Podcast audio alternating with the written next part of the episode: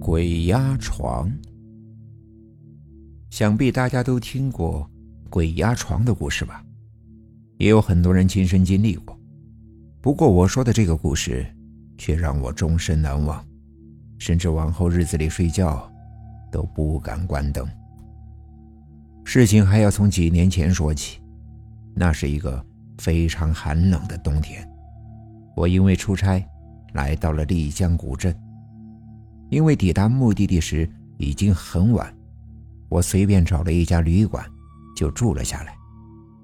那是一家非常古色古香的旅店。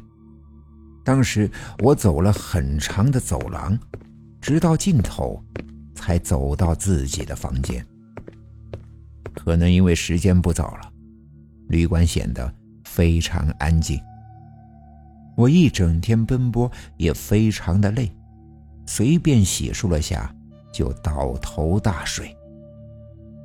睡到半夜，我迷迷糊糊听到房间有动静，一种嘎吱嘎吱的声音，非常的明显，就像那种摇椅摆动时发出的声音。要知道，房间中就我自己一个人。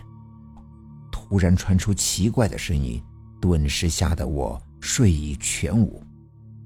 当我想打开灯查看时，这才发现我身体根本无法动弹。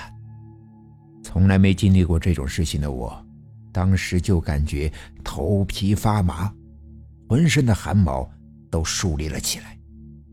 就在我疯狂挣扎想要动起来的时候，那种嘎吱嘎吱的声音。停了下来，我用力的挣扎，拼命转头想要看一看情况，眼角余光扫到了一个全身红衣、长发遮面的女人，正坐在一张摇椅上。